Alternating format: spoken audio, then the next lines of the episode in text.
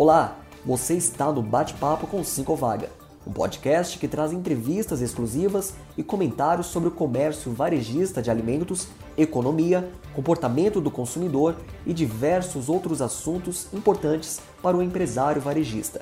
Acompanhe no Spotify ou no seu agregador de podcast preferido.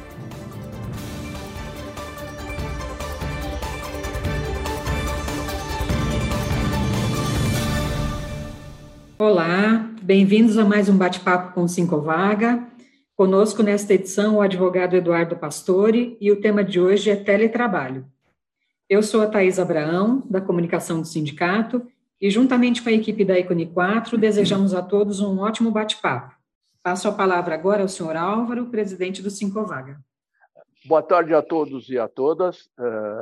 É uma alegria estar hoje outra vez em contato com aqueles que prestigiam os nossos lives. E hoje nós vamos tratar de um assunto que chegou eh, definitivamente nas nossas vidas, que é o home office. O home office era, era, uma, era uma atividade não muito conhecida do varejo de alimentos. Mas com a pandemia, hoje, todo mundo sabe e convive com home office. Afinal de contas, eh, a pergunta que nós vamos tentar responder daqui para frente com o concurso do Dr. Eduardo Pastore, que é fera no assunto, é o home office veio para ficar, é, ele vai se transformar ah, num mecanismo efetivo e permanente é, do trabalho no futuro. Quais são as implicações que o home office traz? Ah, a questão do sigilo das comunicações, é, como é que fica? Ah, ah, ah, eu, ouvindo previamente a esta reunião alguns depoimentos, ouvi eh, um depoimento muito interessante que me diz o seguinte: hoje as empresas estão chamando de volta os trabalhadores para retornar à atividade. A maioria não quer voltar, não. Não, não, eu, eu, eu quero continuar trabalhando em casa, eu, eu produzo mais. E a coisa ainda é mais grave quando se trata das mulheres. Ah, há depoimentos que essa empresa me relatou de mulheres que falam: olha, eu, eu, eu vivia no ônibus quase quatro horas por dia, mal via meu filho que ficava aos cuidados da minha mãe, agora eu sou a mãe de verdade, eu estou curtindo meu filho, eu não quero voltar a trabalhar todo dia. Eu nem sei se eu vou querer, tra... se vocês exigirem, acho que eu vou pedir demissão. Então, acho que nós estamos vivendo um novo mundo. Eduardo, com essa introdução uh, nada, nada ortodoxa, eu passo a palavra para você. Muito bem. Muito obrigado, Álvaro, pelo convite. Obrigado pelo, pela, pela gentileza aí de me disponibilizar, disponibilizar o seu tempo, o tempo de todos aqui, para falar desse assunto aqui. Nós vamos tratar agora a questão do home office.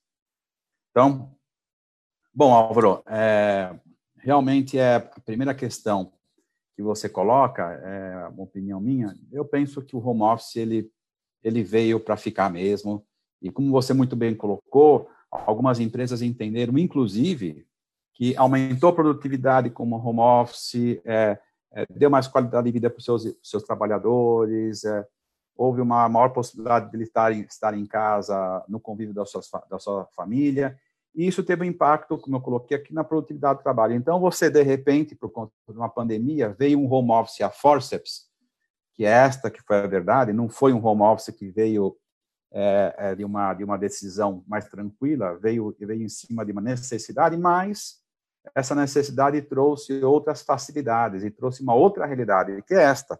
O home office hoje, nós vamos olhar para as pesquisas aqui, é, é mais, 70% dos trabalhadores não quer, não quer mais voltar ao trabalho presencial e também uma quantidade muito grande significativa de empresas também não quer mais, é, chegou à conclusão que não seria mais interessante colocar o trabalhador de volta para o trabalho presencial. Então, por conta desta nova realidade, eu sinto que o home office está aí, consolidou. O que nós vamos precisar agora, Álvaro, como você, inclusive, muito bem já coloca já há algum tempo, eu escuto você falar sobre isso, é a gente acertar a consolidação do, do home office com segurança jurídica para a empresa e segurança jurídica para o trabalhador. É esse que é o nosso desafio agora, é, do, do, da, dessas questões todas do home office. Mas, de qualquer maneira, o que eu sinto assim é que não tem mais volta, não. Agora, é, é, ele se consolidou definitivamente. Esta é, um, é, uma primeira é, situação que deve ser, dita aqui. Agora, existe também uma outra peculiaridade que nós precisamos falar aqui. Não é todo o home office que eh, vai, vai, vai se manter como está. Alguns trabalhos em especial, algumas, algumas atividades laborativas, alguns tipos de trabalho e alguns tipos de trabalhador e de empresas não permite, não vai fazer com que o home office se consolide. Por que, que eu estou dizendo isso? Porque tem aquele home office que emplacou, que deu certo, bacana, produtividade e tal, essa coisa toda, e tem um home office que as empresas vão chegar à conclusão que não é, não é, não é mais factível. Este, este nicho de, de, de trabalhadores e empresas é, que identificarem que o home office não é uma, uma, necess, uma, uma, uma, uma alternativa é, saudável, você vai ter a volta para o trabalho presencial quando você tiver a pandemia arrefecendo, diga-se de passagem, a vacina, e também não só isso, para as empresas que já estão voltando gradativamente às suas atividades, você já tem essa realidade. Mas, no geral, Álvaro, o que eu posso responder para você é que o home office veio, se consolidou, ele vai ser, ele vai ser utilizado muito, muito, e até porque os trabalhadores estão percebendo, as empresas estão percebendo que estão economizando também, os custos diminuíram com o home office, que é uma outra uma outra, uma outra realidade importante para a empresa, mas também teve um benefício grande para o trabalhador, dentro deste home office que funciona. Eduardo, uh, nessa linha de, de bate-papo que nós estamos fazendo, uh, me ocorre o seguinte: uh, nós estamos falando do home office no varejo de alimentos, uma atividade econômica que ficou permanentemente funcionando uh, nesse processo pandêmico que nós estamos vivendo. Não paramos. O que, que aconteceu? Uh, a maioria das, a grande maioria, a quase totalidade das empresas não praticava home office. Algumas empresas tinham experiência de home office, mas era uma extrema minoria. Com a pandemia, uh, o home office veio com uma imposição para o afastamento da chamada da turma do grupo de risco pessoal que tem diabetes, hipertensão, os idosos, as grávidas, as mulheres que estão aleitando e assim por diante. Então, nós, surgiu essa figura. Essa figura surgiu e muito bem. Ah, a pandemia, em algum momento, vai se resolver com a vacina e nós vamos voltar àquilo que se imagina ser a normalidade. Eu até tenho medo de usar essa expressão, acho que normalidade não é mais aquela de antes, mas vamos deixar isso de lado. Como vai ficar a situação da empresa quando o empregado disser: Olha, eu não quero voltar? Será que nós vamos ter um sistema híbrido? É, é, conversando com o, empresário do setor, ele me falou: Ah, nós estamos fazendo assim, nós diminuímos o tamanho do escritório, o escritório era grande, tinha uma mesa para cada um, agora nós não temos mais isso, reduzimos pela metade. É, é, temos estações de trabalho e os, e os meus colaboradores se revezam. É, e, e, o colaborador nem tem a mesa dele. Um dia ele está numa mesa, um dia ele está na outra, um dia que ele vai trabalhar, tem dia que ele não vai trabalhar, assim por diante. E a outra preocupação é a preocupação típica uh, de negócios. Eh, como garantir um sistema de home office com o trabalhador em casa, no seu meio de comunicação, eh, em relação a procedimentos que podem ser considerados como eh, segredos de negócio. Como que nós vamos tratar isso? Eu queria então que você fizesse uma abordagem a partir dessas colocações. Certo. Bom, a primeira questão importantíssima é que você coloca, Álvaro, essa questão do home office parcial, total, híbrido. O cara está um pouco em casa, ele trabalhador está um pouco ah, em home office. Nesta hora, Álvaro, nós vamos ter que olhar para aquilo que está na lei. Hoje é importante nós entendermos o seguinte: o home office estava, ele, ele está numa lei, que é a Lei 13467 de 2017, a lei da reforma trabalhista. Quem quiser conhecer bem o home office, que está lá como teletrabalho, e eu vou explicar um pouquinho o conceito, mas o home office, que está encaixado no termo teletrabalho, está lá na Lei 13467, já em 2017. Então, vocês vejam que é, o home office, aliás, o home office não é um fenômeno novo, nem muito menos para a CLT. A CLT, por incrível que pareça, tem, tem, já tinha um artigo 6 da CLT que já tratava do trabalho, o trabalho em domicílio. Então, veja, desde 1943. Então, o home office para o direito do trabalho não é novo. Ele se inovou com a 13467 e também com a MP 927, que, como todo mundo sabe, caiu, caducou, ela não regula mais as, situação, as situações de teletrabalho, consequentemente, home office lá dentro, e o que, que vale? Então, agora é a Lei 13467. E esta lei está dizendo o seguinte: para a empresa que tiver uma situação providência que quem estava no home office e está voltando para o trabalho presidencial, o que, que diz essa lei? Dicas de segurança jurídica, então, para as empresas. O que, que, é, que, que diz essa lei? Essa lei diz o seguinte: você tem que colocar no contrato individual do trabalhador as regras que vão ser adotadas para o trabalho de home office, teletrabalho. Por quê? Isso que está na lei. A lei exige isso. Então, todo mundo que, todo trabalhador que está voltando do home office para o trabalho presencial, se a empresa não fez isso, faça no seu contrato individual, depois isso aqui adere o contrato individual, mas estabeleça as regras da volta do trabalhador para a empresa totalmente, isso aí precisa estar escrito, porque você vai convocar o trabalhador, então tem que documentar essa volta, e também, e também as regras para aquele trabalhador que vai se manter em home office. A Lei 13467 diz que você tem que, em 15 dias, comunicar o trabalhador que você quer ele de volta para trabalho presencial. E em 15 dias, o que, que pode acontecer? Você fez a primeira pergunta, é, é, para responder a sua primeira pergunta, Álvaro. Em 15 dias, o trabalhador pode falar para o empregador assim: não, mas olha, é, agora eu fiquei, eu costumei em home office, então eu não quero mais trabalho presencial. Pode? Pode. Por quê? Porque a Lei 13467 estabelece o segundo critério para a volta do trabalho presen do home office para o presencial. O que, que é? Além da questão da bilateralidade, ou seja, ou seja, precisa ter a concordância do trabalhador, é, precisa, ter, precisa ter a anuência do trabalhador para a volta do home office, a empresa, a, a, lei estabelece que o princípio da autonomia da vontade deve estar lá consolidado, ou seja, a empresa ela vai perguntar para o trabalhador se ele quer voltar para o trabalho presencial. Isso é um direito que lhe cabe, porque a Lei 13467, 13467 manda.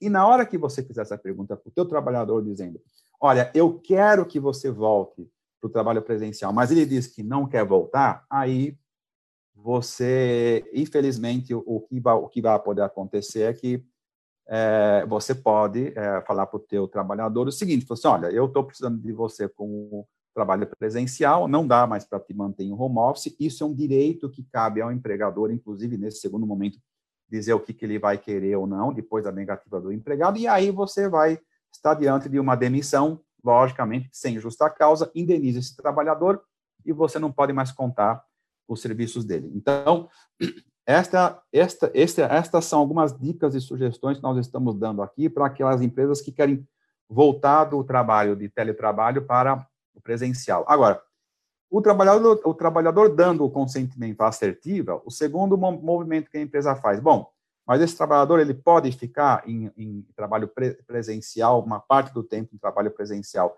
e uma parte do tempo em, em home office ou teletrabalho? Pode. Pode existir um sistema híbrido? Pode, não tem problema nenhum. O que a lei diz é, preferencialmente, o trabalhador precisa estar sendo ativando fora é, das dependências da empresa, na condição de teletrabalhador.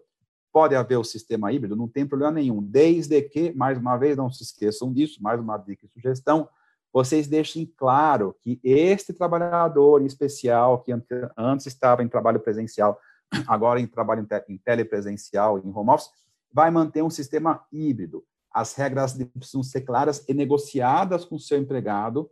Escreve tudo isso, manda um e-mail para ele, ele, ele, ele confirma a leitura para que as regras fiquem claras e cumpra o que está na lei 13467. Então, aí você consegue estabelecer essas regras que dão segurança jurídica para o teu trabalhador e segurança jurídica para a empresa. Com essas, com essas medidas é, preventivas que já estão lá na lei, nós conseguimos fazer o retorno desse trabalhador para o trabalho presencial integral ou então o teletrabalho home office parcial. Com relação ao conceito que eu digo, que eu falei para vocês que eu, que eu ia colocar aqui, é importante que nós entendamos o conceito pelo seguinte motivo, tem uma questão jurídica importante aí. O teletrabalho, que está na Lei 13467, teletrabalho é espécie de trabalho à distância, é uma espécie. O home office é um. É, é, desculpa, eu cometi um erro. O teletrabalho é gênero, desculpa, gênero do trabalho à distância. É gênero, teletrabalho, gênero. Então tem um guarda-chuva de nome com o nome teletrabalho. E o home office é uma espécie do gênero de teletrabalho. Consequentemente, qual é a conclusão que a gente chega aqui? O trabalhador em home office, ele é um teletrabalhador, exercendo um tipo de teletrabalho que se chama home office, que se chama home office, trabalho na casa dele.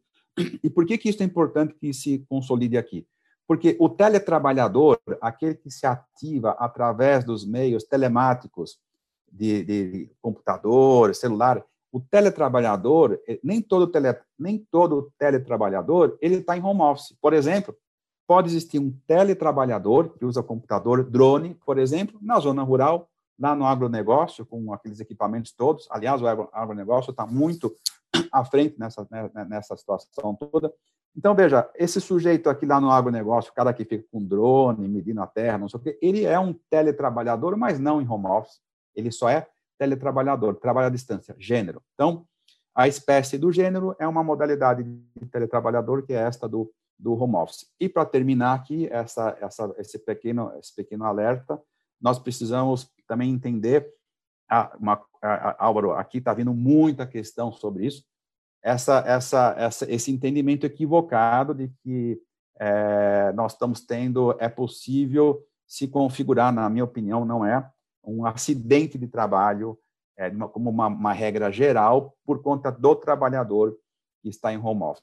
Depois a gente pode falar sobre isso, não quero tocar nesse assunto agora, porque eu devolvo a, a, a, a palavra para você e, e, nos dizer aqui para onde que você quer encaminhar agora a nossa conversa. Ok, Eduardo, eu achei interessante as suas colocações, porque você situou o trabalho em home office sobre o aspecto jurídico e ofereceu mecanismos de segurança que é muito importante, segurança para a empresa e garantia de direitos para o empregado. Uma pergunta que é recorrente, muito bem, uh, o trabalhador está na casa dele, ele está usando o celular dele, e não o celular da empresa, ou ele tá, terá que usar o celular da empresa. O trabalhador está na casa dele usando um, um, microcomputador ou um tablet dele ou da empresa. Se for, de, se for dele, como é que se ressarce isso? Se o equipamento quebrar, ele não, o trabalhador fica impedido de, de, de, prestar o serviço, se for dele e se for da empresa. Então, a regulamentação disso, como é que fica isso, ou como é que se operacionaliza isso? As empresas mais de maior poder econômico, a gente já sabe, estão oferecendo equipamento. Algumas empresas ah, ah, dão uma ajuda de custo simbólica, não previstas em nada, que não há regulamentação sobre isso, para quem usa o seu próprio celular ou usa o seu próprio, o seu próprio tablet ou o seu próprio, o seu próprio computador. Queria que você explorasse um pouco essa, esse, essa vertente tá certo. do, do. Ok? Tá ótimo. Muito bom. Boa pergunta. Então, Álvaro, é, a, a situação jurídica é a seguinte. A Lei 13467 está dizendo o seguinte, que é ela que agora fala sobre teletrabalho. Agora, ninguém mais pode, esqueça o 927, a MP 927, que caiu, mas não fiquem preocupados, porque o teletrabalho não está solto. Ele estava regulado pela lei, pela MP 927, porque ela flexibilizava algumas regras de uma lei que já regula o teletrabalho, que é a Lei 13467. O que, que diz essa lei?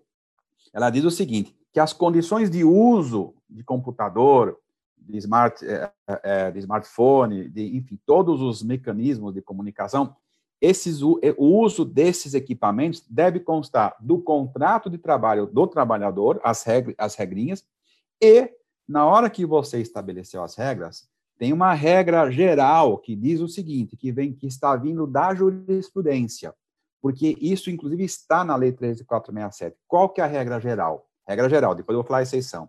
É o seguinte: se o empregador ele dá o, o, o computador, ele pede para o trabalhador usar a, a, luz, o seu, o seu pacote de dados da internet, ou então é, o Wi-Fi, a parte do, do Wi-Fi, a conta de luz é, é, é do, do, empregado, porque ele está lá ativando pagando a sua conta, a sua luz para trabalhar para trabalhar para o empregador, se esses gastos todos, em tese, o que, que a jurisprudência vem dizendo? Esses gastos todos ficam, conta, ficam por conta do empregador.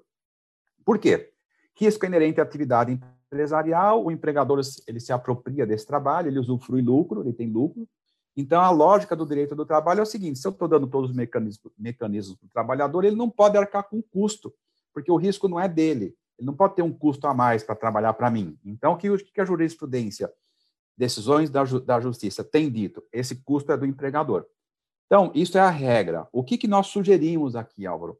Essas regrinhas de como quem paga o quê, nós, nós sugerimos que sejam inseridas, na medida do possível, dentro da negociação coletiva, dentro do direito, do, direito coletivo do trabalho. Por quê? É lá, é no direito coletivo que você vai conseguir calibrar, calibrar de uma forma segura quais são as regras de utilização desses equipamentos.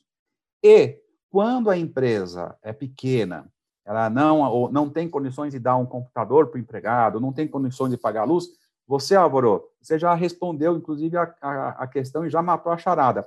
A empresa vai dar um valor X de reais para esse trabalhador para cobrir esses custos, que seriam o quê? Ah, ele está usando o computador dele, tem mais uma, um, uma, uma, luz, tem mais um pacote de dados aí, tem mais não sei o quê. Você dá um valor, negocia com seu trabalhador, de preferência, numa negociação coletiva. Se não der também, vai para a negociação individual e na hora que for estabelecer essas regras e você for negociar com o seu trabalhador quem paga o quê, geralmente é a empresa que paga, mas de que forma que a empresa vai pagar isto, Coloque tudo isso por escrito. Então, dica e sugestão para vocês, empresários e segurança jurídica. Coloque tudo isso por escrito e deixe claro no contrato individual essas regras que estão previamente negociadas entre você e o seu trabalhador. Deixe claro como, em épocas de pandemia, se o trabalhador, inclusive, não está ainda na sua, na sua empresa e está lá usando o computador. Deixe claro isso através de e-mails. Você pode mandar essas mensagens, essas mensagens por e-mail vai, vão, vai a empresa vai constituir essa prova por e-mail e não é só mandar em mensagem para o trabalhador para mostrar que você está negociando as regras individuais para ele ativar na condição de home office, como exige a lei. Não é só mandar o um e-mail, é mandar o um e-mail com essas regras e pedir para o trabalhador lá do outro lado confirmar a leitura, dizer que ele leu e entendeu as regras e negociou com você é o princípio da boa-fé e da transparência que o direito do trabalho, que a 13467 está exigindo para você ter segurança jurídica na utilização do home office, você empresário e você trabalhador ficar coberto para que você não arque com despesas, por exemplo, que não lhe cabem. Então, essas que são as regras básicas do funcionamento do home office nessa situação aqui, Álvaro. Eu queria aproveitar essa vertente que você abordou para falar de duas questões. Ah, ah, o, grande, o grande pedido de reclamação trabalhista no nosso setor é hora extra. Como você vai caracterizar o controle de jornada ah, de um trabalhador que está em casa? Uma pergunta parece a Cassiana, mas é uma pergunta que cabe.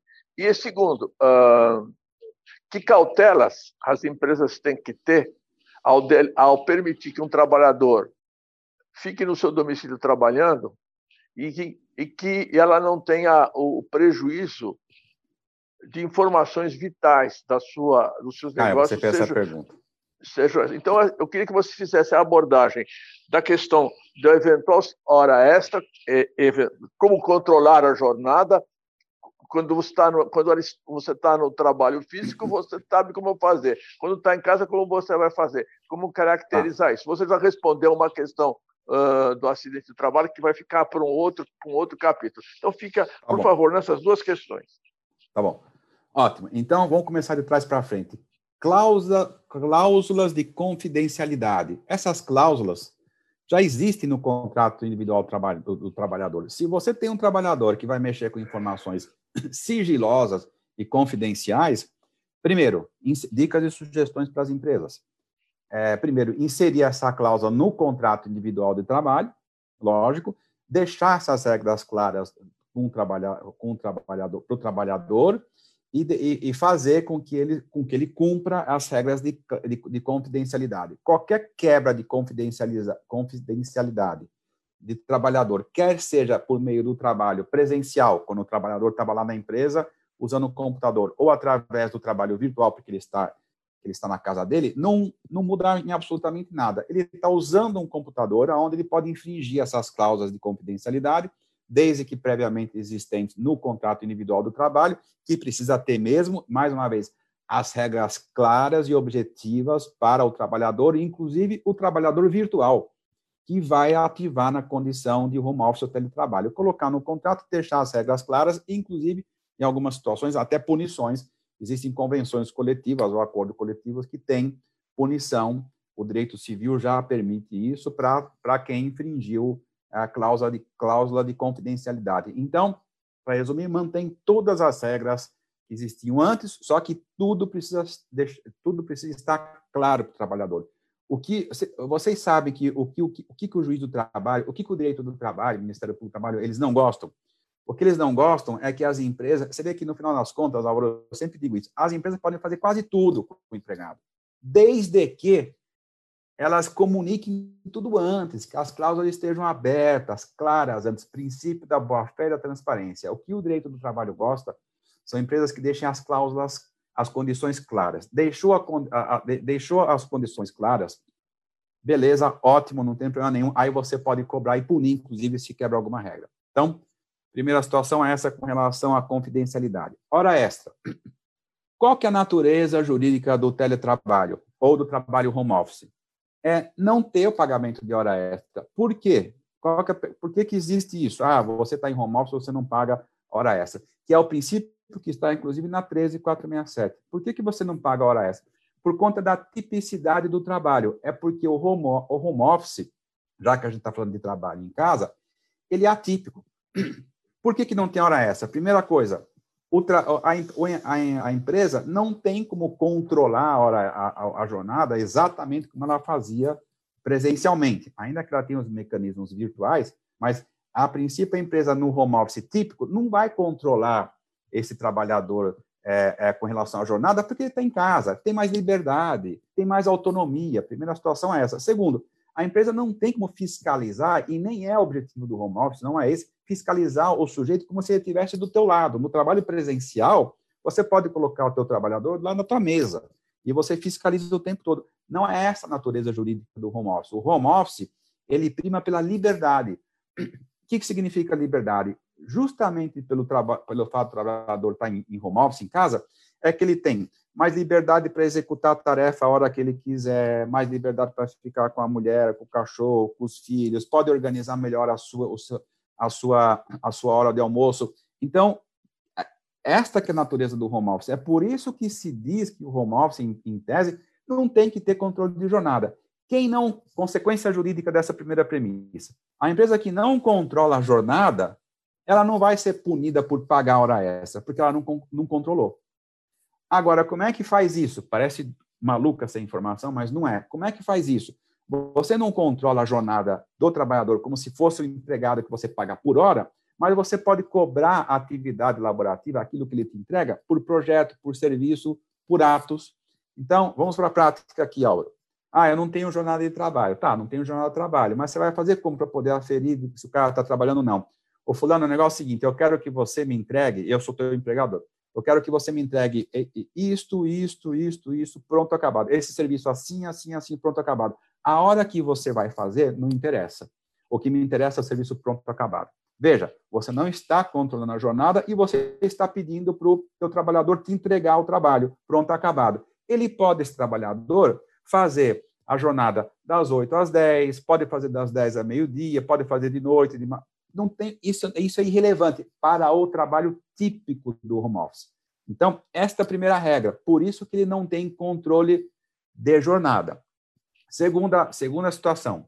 Se por acaso a empresa entender que não dá para praticar esta regra deste jeito, ah, o cara não vai ter controle de jornada, é por ato, é por serviço, é por entrega. O que, que vai acontecer? Essa empresa vai optar pelo home office com controle de jornada. É uma opção que, inclusive, é concedida pelo direito do trabalho. Se você for controlar a jornada, você chega à conclusão, e às vezes acontece isso daí mesmo, viu? Chega à conclusão de que esse tipo de home office tem que ter controle de jornada, porque não tem como fazer por entrega, aí a empresa vai estabelecer uma jornada fixa de oito horas e vai ter que estabelecer critérios rígidos para esse trabalhador. Em que sentido? Vai ter que chegar para o trabalhador e falar o seguinte: seu Fulano, o negócio é o seguinte, vamos supor que a jornada seja das 9 às 18. Olha, Fulano, depois das 18, você não vai me mandar e-mail, não. Ah, não, mas eu vou te mandar. Não, depois das 18, você vai desligar o seu computador. Deixou essa regra clara, escrita, previamente consolidada com o teu trabalhador, se, ele, se esse sujeito manda um e-mail 18 e 30, o que, que você faz? Imediatamente manda outro e-mail com que? De advertência. Não pode passar das 18. Não vai mandar nada depois das 18. Isto é o home office com controle de jornada para os tipos de serviços e trabalhos em home office que exigem um controle de jornada. Aí, na hora que a empresa controla a jornada, através do home office, nesta modalidade de controle de jornada, significa o quê? Ela tem que tomar cuidado, porque ela não pode deixar o trabalhador trabalhar mais do que oito horas por dia e cai naquela regrinha da Constituição, se trabalhou oito mais duas, dez, as outras duas horas elas paga, as duas outras duas horas paga como extraordinárias, e mais ainda, se a empresa tem o controle de jornada, mas fica o dono da empresa ou então o, o, o diretor da empresa fica mandando e-mail para o trabalhador 10 horas da noite. Ah, mandou e-mail, ele respondeu. Fulano, 11 e meia, mandou outro e-mail. Ó, oh, você me responde isso daqui, tá? O cara respondeu. Uma e meia. Falou assim, ó, oh, não ficou bom esse negócio, esse e-mail que você respondeu, não. Dá uma consertada, ele responde. O que, que vai acontecer? Quando há o controle de jornada, fica respondendo e-mail para esse empregador 10 horas, 11 e meia, 1 e meia, eu quero essas horas como extraordinária. Vai pagar as horas extras todas daquelas horas que ficou ativando para o seu empregador. E para terminar aqui, essa questão da jornada de trabalho, uma situação pior ainda. Se o empregador, o empregador do, do, do sujeito que está em home office, fala para ele o seguinte: olha, além de você fazer esse trabalho para mim, o cara fica mandando e-mail 10 horas, 11 e meia, meia-noite, uma hora. E além de mandar e-mail fora da jornada regular, diz para o trabalhador assim: você fica à disposição dos meus e-mails, porque você vai receber a qualquer momento o e-mail de urgência, e eu quero que você fique à disposição. O que, que significa isso na prática? O sobreaviso. O que, que é o sobreaviso? Sobreaviso, para fazer uma analogia e entender o que, que isso significa do seu ponto de vista jurídico para a empresa. Sobreaviso é quem é que fica de sobreaviso hoje? Aeromoça na, no sistema de, de, aviação, quando a empresa pede para a aeromoça ficar de sobreaviso, o que, que é isso? Ela fica lá parada na casa dela, esperando a qualquer momento ser chamada para ser ativada. O sobreaviso, que, qual é a característica do sobreaviso? Você limita a liberdade do trabalhador. E quando você dá, fala para o trabalhador, fica me esperando, não vai no cinema, não vai não sei aonde, não vai na igreja, não pode sair para nada. E o trabalhador na frente do juiz alega que ele estava à disposição, porque a liberdade dele foi tolhida, ele não vai ganhar só a hora, aquela hora determinada. No primeiro exemplo aqui eu coloquei para vocês, ele vai ganhar o quê? A hora cheia. Todo o período que ele ficou à disposição do empregador. Então, tomem cuidado, que sugestão para as empresas. Tomem cuidado para quem for fazer o controle de hora extra, de jornada de trabalho em home office, para não cair nem na hora extra individual, como eu coloquei aqui, nem cair na vala do sobreaviso, porque o sobreaviso, o passivo trabalhista, é infinitamente maior do que você pagar somente as horas extras que o trabalhador ficou respondendo e-mails, por exemplo. Então, essas são algumas dicas e sugestões, Álvaro. Eu fiz um resumão bem rápido aqui por conta do tempo da questão da jornada de trabalho da empresa, os riscos que ela corre na questão do home office. Nessa linha aí, só uma, uma, uma pitada. Uh, o trabalhador em home office trabalhou no feriado, tem regra para trabalho em feriado. Falar curto e grosso que nós vamos fazer as, ver as perguntas que já chegaram. Vamos lá. O, teletrabalhador, o trabalhador em home office, trabalhou no dia feriado. Como existe na, na, na, nas convenções coletivas regras especiais para o trabalho em feriado, benefícios especiais, se aplica ou não se aplica? Pergunta é Não. Essa se ele, se ele está, em, ah, se fosse empregado regular, mas se ele está em home office, ele tem mais liberdade, tem todas essas características, que ele tem um ganho, inclusive de produtividade, é o típico home office. Não existe controle de jornada, porque você já tem isso, inclusive, em acordo a convenção coletiva, dizendo que o trabalhador que trabalha em, em, em feriado não vai ter direito a perceber o dia do feriado, Não vale. Essa regra é exatamente assim. Ela, desculpa, ela vale. Ah, eu quis fazer um raciocínio. Ela vale e o trabalhador não vai ter direito, nesse caso, à hora extra. Não vai. Aí é por quê? Por conta dessa tipicidade. Convenção coletiva, segurança jurídica, regra, regras claras, e já está pré-estabelecido que ele, estando em home office, ele vai trabalhar em qualquer horário, em qualquer jornada que ele for, for, for, for é, ativar, inclusive feriados. Aí ele não ganha hora extra. Quer dizer, a convenção coletiva não tendo previsão alguma, em, como não tem no momento, não tem previsão nenhuma para o trabalho, uh, o teletrabalho ou o trabalho em home office, e, e eventualmente o trabalhador está em casa prestando serviço e ele trabalhou no feriado, uh, ainda prevalece esse seu entendimento? Porque uh, me parece que você falou em convenção coletiva, mas nós não temos previsão ainda em convenção coletiva, a matéria ainda sim. não em aberto. Não há problema nenhum. Quem não tem nada em convenção coletiva, não tem problema nenhum. Vai seguir o quê? Se não tem convenção coletiva, você vai deixar as regras claras aonde? No contrato individual de trabalho. Você vai deixar as regras claras para o trabalhador, que é o que está na 13467, quais são as regras direitinho, toda, toda a forma de trabalhar. O trabalhador olha para isso, anula e aceita, está lá, entende, e você deixa uma regra no contrato individual, não no direito coletivo. Não tem problema nenhum. A segurança jurídica é igual, bro. estando essas regras claras no contrato individual. Quem não tem convenção coletiva, vai para o contrato individual, estabeleçam todas as regras com esse trabalhador. Thaís, tem alguma pergunta para fazer para o Eduardo, para a gente prosseguir depois, uh, mais para frente? Por favor. Sim, sim. Tem uma pergunta aqui do Rodrigo. É, o home office vai afetar quais mercados? Falamos das mudanças positivas, mas qual é o lado ruim? Qual que é o... Lá, é Rodrigo, né, Thaís, o nome dele? Isso, isso. Rodrigo, vamos lá, para ser justo com a questão do home office, e você viu que desde o começo eu falei que existe o lado A e o lado B da coisa, como tudo na vida. Qual que está, o que, que eu já ouvi, o que, que eu já ouvi de trabalhador em home office? Primeiro, o home office para a mulher. O Álvaro já falou aqui, você muito bem colocou, Álvaro, no começo da sua exposição. O trabalho de home office para a mulher tá, é, é infinitamente mais complicado o home office para a mulher do que para o homem. Por quê? A mulher, além da jornada regular que ela tem, que ela teria, se ela só estivesse na empresa, em casa ela tem que fazer o quê? Tem que cuidar da casa, tem que cuidar dos filhos. Você tem os filhos que estão em idade escolar, né? É, é, esqueci o nome dele, Rodrigo. Rodrigo? Rodrigo. Esque, enfim. Esque, você tem os filhos que estão em idade escolar, estão inclusive, estão inclusive tendo aulas virtuais no computador, quem é que geralmente dá o apoio para o filho na hora da escola? A mulher. Quem é que, no, no, final das contas, muitas mulheres ainda fazem isso por uma questão cultural também, fica por conta da, da arrumação da casa? A mulher, a comida da casa. Ou seja, a mulher tem uma sobrejornada gigante no home office e tem o estresse de estar no home office com os filhos pequenos, se for filho pequeno, inclusive, como é que você, você tem uma outra variável de fundo psicológico e emocional?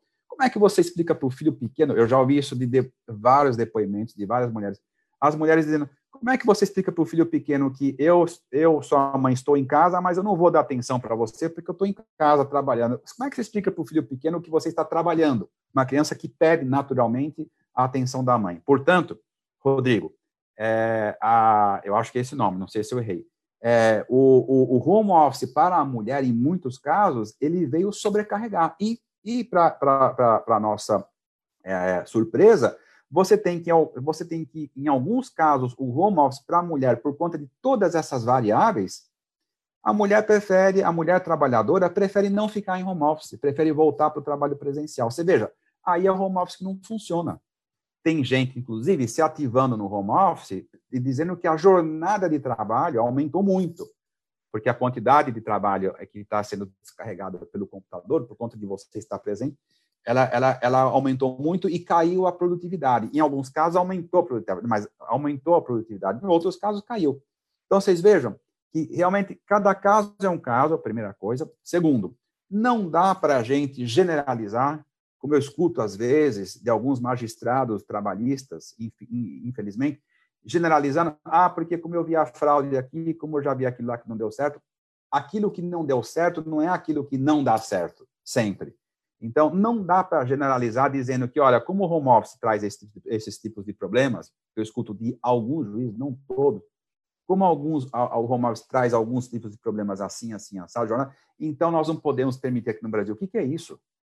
Vamos olhar para aquilo que está dando certo e vamos tentar adequar para aqueles casos específicos que o home office não é possível, não é possível mesmo e não vai dar certo. E quem quiser insistir, o empresário que quiser insistir num home office que não é vantajoso para ele, vai estar gerando um passivo trabalhista gigante, se não mudar logo. Então, veja, é, cada caso é um caso, nós precisamos analisar com calma. Como o Álvaro colocou aqui, bem colocou, né, Álvaro? É um fenômeno novo. Nós vamos ter que regular isso. Agora, a nossa recomendação sempre é que, na medida do possível, que essa regulação dos detalhes do home office venha dentro do direito coletivo do trabalho. E se não for possível a empresa, micro, pequena e média empresa, que não consegue nem participar muito das negociações coletivas, não conseguir para a negociação coletiva, coloquem as regras no contrato individual do trabalho. Uh, Thaís, mais perguntas, por favor? Aproveitar que Sim. acho que tem. É, pergunta do Marco Gomes. É, na atividade do varejo, o senhor acha que haverá é, teletrabalho representativo? E, por exemplo, qual atividade do varejo ficaria em home office? Compras, é, etc.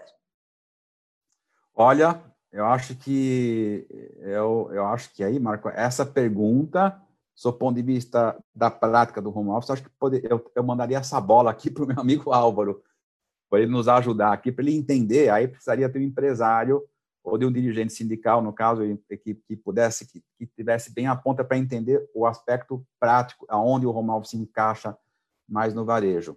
Então, eu vou dividir essa pergunta aqui, eu vou dividir essa bola com, com o Álvaro, e dizendo para você que, independente, Marco, da onde o home office cair, em algumas situações de, de do, do, varejo, mais uma vez, eu sempre reforço aqui, e eu vou, depois lá na frente, eu vou terminar minha exposição falando um mantra aqui que eu sempre uso em termos de segurança jurídica.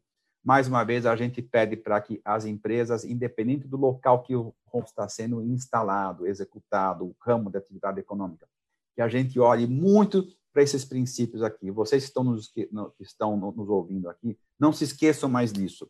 Princípio da boa-fé e transparência com o trabalhador. Tudo que é feito previamente estabelecido, conversado, de boa-fé, sem vício de consentimento, o tal do que é vício de consentimento, dolo, coação, fraude, sem essas, eh, essas situações todas, feito tudo de boa-fé e transparência, essas regras previamente estabelecidas com o trabalhador, segurança jurídica lá em cima, lá no alto, para vocês se defenderem, inclusive de ações trabalhistas, para mostrar que vocês estão cumprindo aquilo que a legislação trabalhista determina.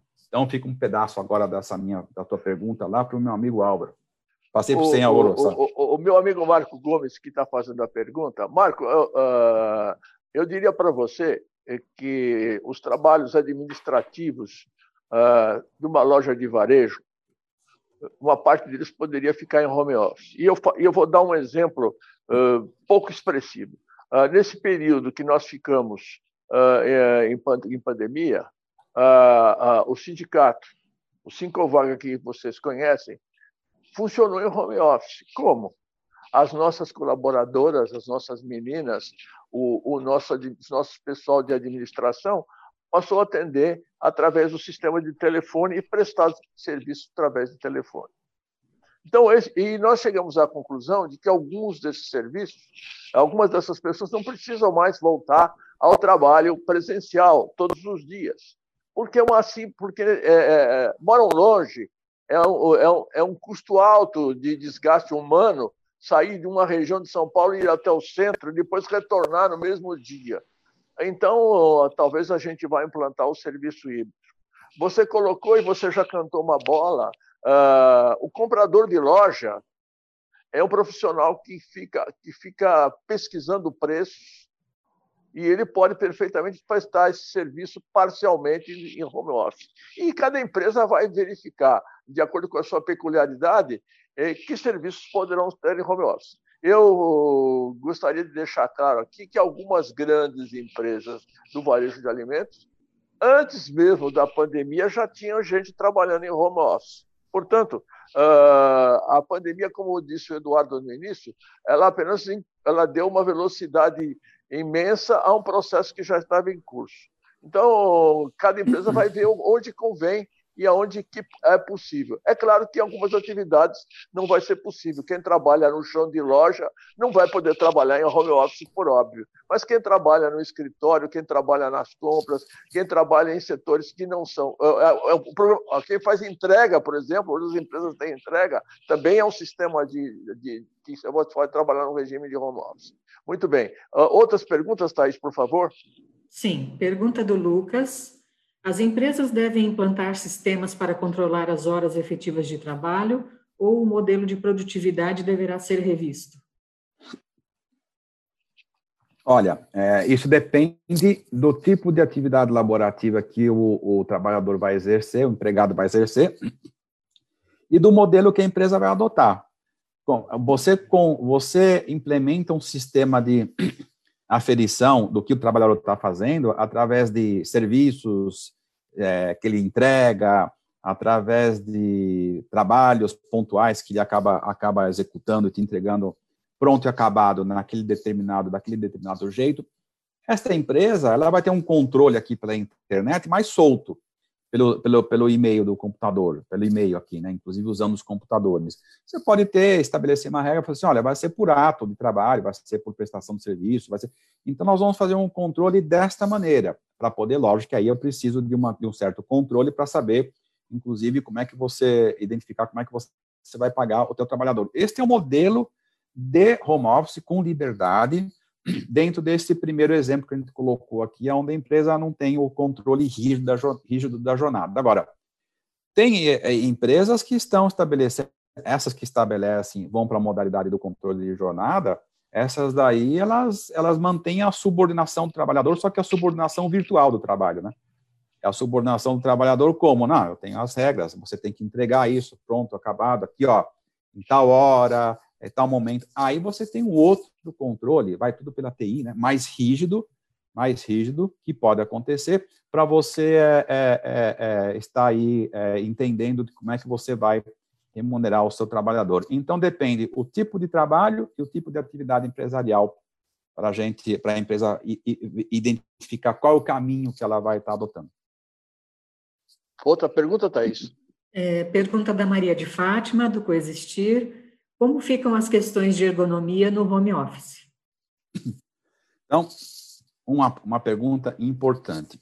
A questão da saúde e segurança do trabalhador. O que, que, o que, que diz a Lei 13467? Diz o seguinte: a questão ergonômica, que não envolve, diga-se passagem, só a questão de cadeira é, e mesa, como a gente já conversou, né, Fátima, sobre isso, ela vai muito além da questão de você estar tá dando uma cadeira, uma mesa para o trabalhador trabalhar. Ou, ou é ela, ela, envolve outras questões de saúde e segurança do trabalho. Todas as normas de saúde e segurança do trabalho devem ser obedecidas pela empresa. Todas as normas, as NRs, todas funcionam. Ah, mas as NR, as normas regulamentadoras, elas são regulamentadoras são só para empregados. Não, é, é, é, é, presenciais. Não, são também, valem também para a questão do, trabalha, do trabalhador em home office. Pelo seguinte motivo: a saúde e a vida, o direito do trabalho diz isso, trata isso dessa maneira. A saúde e a vida são bens indisponíveis. Estão debaixo do que nós chamamos aqui normas de ordem pública. São, o que são as normas de ordem pública? São aquelas normas onde as partes não podem, não podem transigir, não pode negociar. Por quê? Porque o direito não permite que você negocie a saúde. O direito não, do trabalho não permite que você negocie a vida. Quer ver um exemplo? Ah, eu estou, eu sou um trabalhador que eu, que eu não, eu, eu, eu tava, a empresa pediu para usar uma bota aqui, é uma norma regulamentadora, uma NR, uma bota de proteção com biqueira aqui no, na ponta do pé para eu usar aqui, mas ah, sabe que era muito quente a bota, esquenta meu pé, dá frieira, não quero usar. Ele pode fazer isso? O trabalhador tem essa autonomia? Não. Por quê? Porque a saúde é um bem disponível, porque ele pode expor a saúde e a vida dele. Então, todas as normas de saúde e segurança do trabalho, resumindo aqui, devem ser observadas pelas empresas. O que nós estamos colocando como consequência da saúde, da, do acidente de trabalho e da doença ocupacional é o seguinte, que a, a, a empresa precisa fornecer os equipamentos, precisa alertar o trabalhador sobre como é que ele tem que prevenir é, é, o acidente de trabalho, Só que existe uma peculiaridade aqui. A questão do acidente de trabalho em home office, ele é diferente, deve ser abordada de uma maneira diferente do acidente de trabalho com trabalho presencial. Por quê? Porque no trabalho, a regra geral do acidente de trabalho, que é a doença ocupacional, qual é a regra geral que, que vige no direito? Diz o seguinte, que a, doen a, a doença ocupacional, o acidente de trabalho, precisa ser comprovado, é, para você conseguir comprovar a, a, doença ocupacional e, usufruir dos, dos 12 meses de, de, de, estabilidade, por exemplo, o trabalhador tem que comprovar, comprovar a omissão e negligência da empresa que não forneceu os EPIs, que foi negligente nesse sentido, e também o segundo requisito, que está lá na Constituição Federal, culpa. Tem que comprovar a culpa da empresa, ou seja, ela precisa, a, a culpa é um elemento inerente para se comprovar o acidente de trabalho. E como é que você faz isso? Você comprova a culpa quando o sujeito, quando o trabalhador está na casa dele se a, se a empresa não tem como fiscalizar esse trabalhador da mesma forma que ela fiscaliza caso ele estivesse é, é, no trabalho presencial. Então, veja, que especificamente com, com relação à doença ocupacional, o acidente de trabalho, para se provar isto no trabalho de home office, é mais difícil. Ou seja, para dar um exemplo aqui e fechar todo o raciocínio jurídico aqui não é porque, eu vou dar um exemplo chulo aqui, mas enfim, muito raso, mas é, mas é esse aqui que é didático. Não é porque o trabalhador levantou, escorregou no tapete da casa dele porque estava indo em direção à cozinha, que isto vai se caracterizar como um acidente do trabalho, pelo simples fato dele estar à disposição do empregador. Não, tem que ser provado a culpa. E como é que a empresa faz para sair fora da culpa? Ela tem que deixar claro a sua boa-fé e intenção, de que ela está preocupada com a saúde e segurança do trabalhador, fornecer todos os EPIs, tomar conta com muito carinho essa questão da saúde e segurança, para não ter esse problema. Porque, caso contrário, se ela não toma essas, essas medidas todas, pode ser que numa ação judicial o juiz perceba, ah, teve, teve inação da empresa, teve omissão, não teve EPI, não, não, tratou, não, não, não, tratou com devido cuidado essa questão da saúde, aí ele pode sim, o, ju, o, ju, o juiz do trabalho, vir a caracterizar um acidente de trabalho aí. Então, para resumir a coisa toda, é o seguinte: não é porque que tá, não é porque que, tá, tá, que o trabalhador está em home office que, a, que, as empresas têm que, elas podem descuidar da questão da saúde e segurança do trabalho. Tem que cuidar muito, tem que olhar para isso e ficar muito atenta com todas essas variáveis na área de saúde e segurança para não ter problema jurídico lá na frente. Esta é isso que a gente coloca aqui. Mais uma vez, prevenção, prevenção, prevenção. O nosso, a nossa regra sempre na questão trabalhista é prevenir, prevenir, prevenir, para não ter que remediar, remediar, remediar. Mais perguntas, Thaís? Sim, pergunta do Lucas. É, se a compra de mesa, cadeira, material de escritório deve ser responsabilidade das empresas? E aproveitando uma pergunta minha, se a falta de integração, de contato pessoal, pode vir a ser um problema no home office. Ótimo. Essa questão da mesa, é, quem paga o quê, aí nós temos que analisar de uma maneira com, muito, com muita cautela. A situação é o seguinte: se o trabalhador ele já usa a mesa dele é, para poder colocar um computador, já está lá, ele não teve gasto nenhum, já estava lá tudo isso, e ele usa esse, esses equipamentos todos e não teve despesa nenhuma com isto, isso não pode ser imputado para o empregador, para a empresa. Agora, até porque a empresa não exigiu a mesa. Agora, se a empresa exige que o trabalhador compre uma mesa, compre uma mesa especial para colocar um notebook, ou compre um notebook de uma configuração X, e compre também um celular para poder ter mais velocidade, e faça isso, e ela exige tudo isso, aí, a partir do momento que ela exige, faz essas exigências, isto é custo da empresa.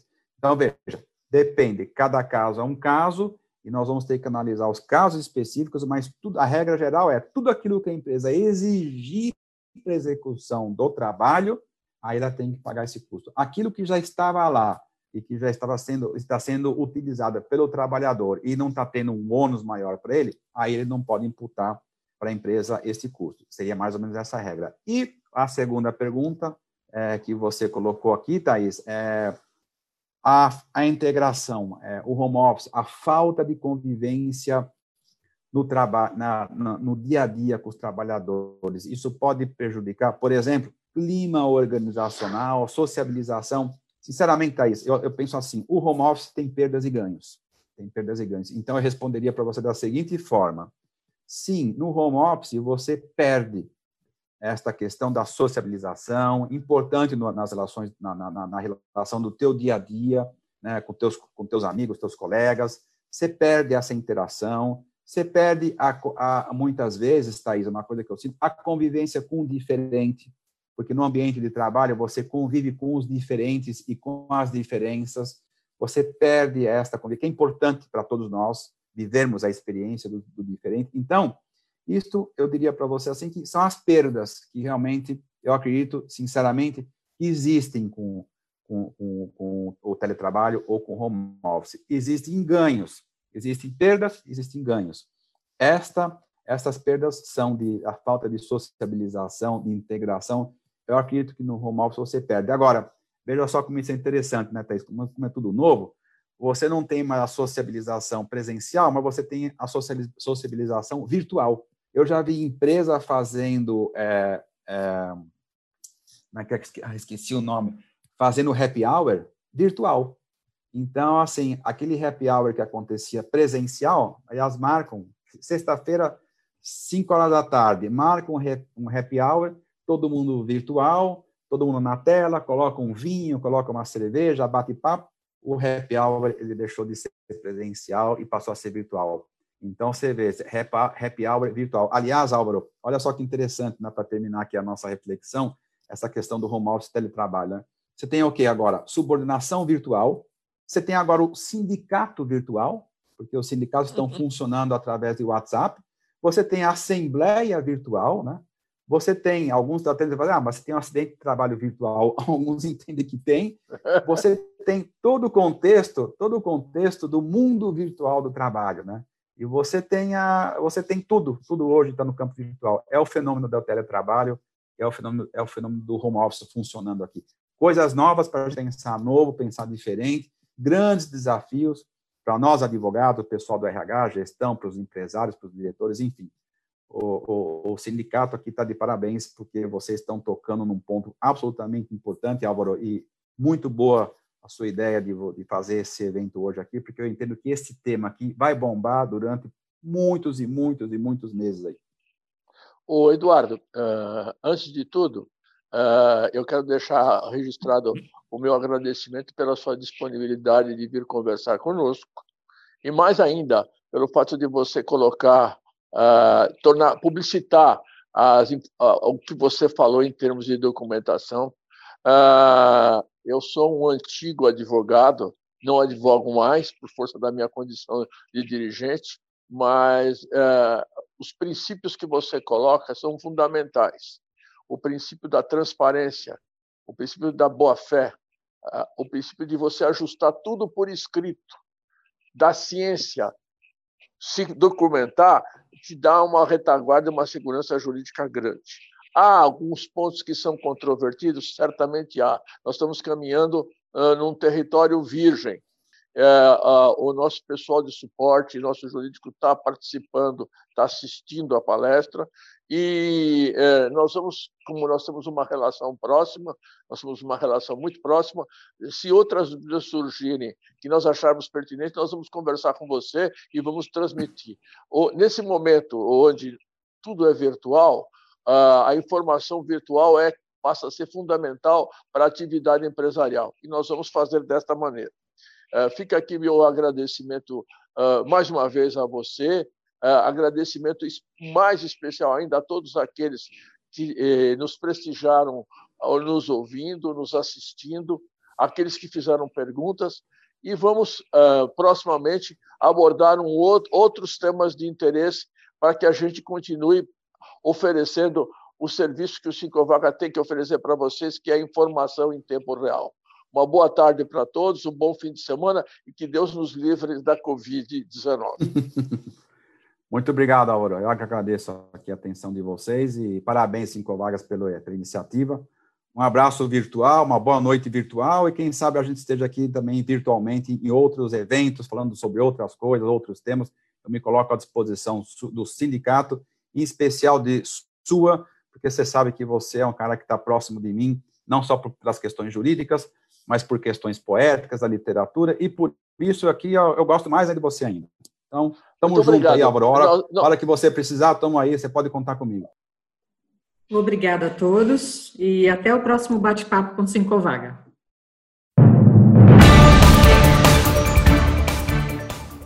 Você ouviu mais um Bate-Papo com Cinco Vaga, nosso novo canal de informações. Continue nos ouvindo. E se você tem sugestões de convidados ou temas de programas, escreva para a gente em nosso site www.cincovaga.com.br